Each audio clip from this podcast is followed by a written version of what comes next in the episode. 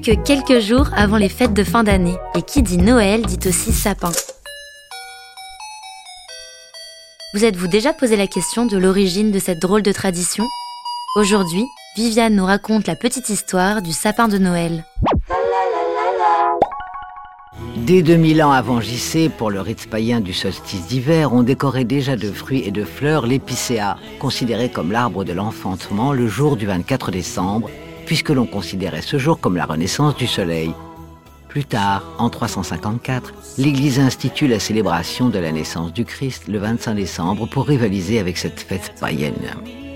Bien après, à la fin du 7e siècle, on raconte qu'un moine, Saint Boniface, voulut convaincre des druides que le chêne n'était pas un arbre sacré.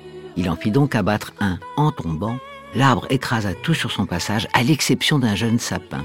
Saint Boniface a qualifié cela de miracle et a déclaré que désormais cet arbre serait celui de l'enfant Jésus. On le mentionne pour la première fois comme arbre de Noël en Alsace vers 1521. Il était décoré de pommes, de confiseries et de petits gâteaux. En France, l'arbre de Noël fut introduit à Versailles en 1738 par Marie Lexinska, femme de Louis XV.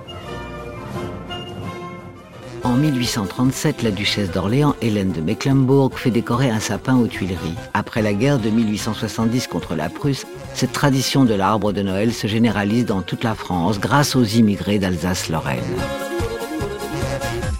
Durant tout le XXe siècle, avoir un sapin de Noël et le décorer devient une pratique qui se globalise dans la vie privée et publique. Et après-guerre, les comités d'entreprise voient le jour et parmi les traditions très vite mises en place figure le fameux arbre de Noël décoré par les employés.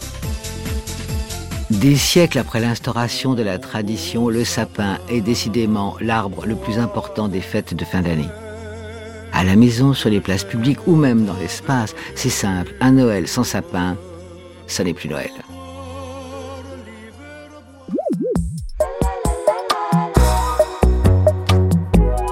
La Petite Histoire 2 est un podcast coproduit par TV Only et Initial Studio, adapté du magazine audiovisuel éponyme, produit par TV Only, Jean Monco et Séverin Delpont, imaginé et commenté par Viviane Blassel et écrit par Benjamin Doise sous la direction de Viviane Blassel.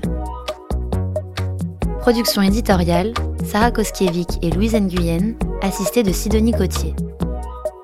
Montage et musique, Johanna Lalonde. Avec les voix de Viviane Blassel et Louise Nguyen.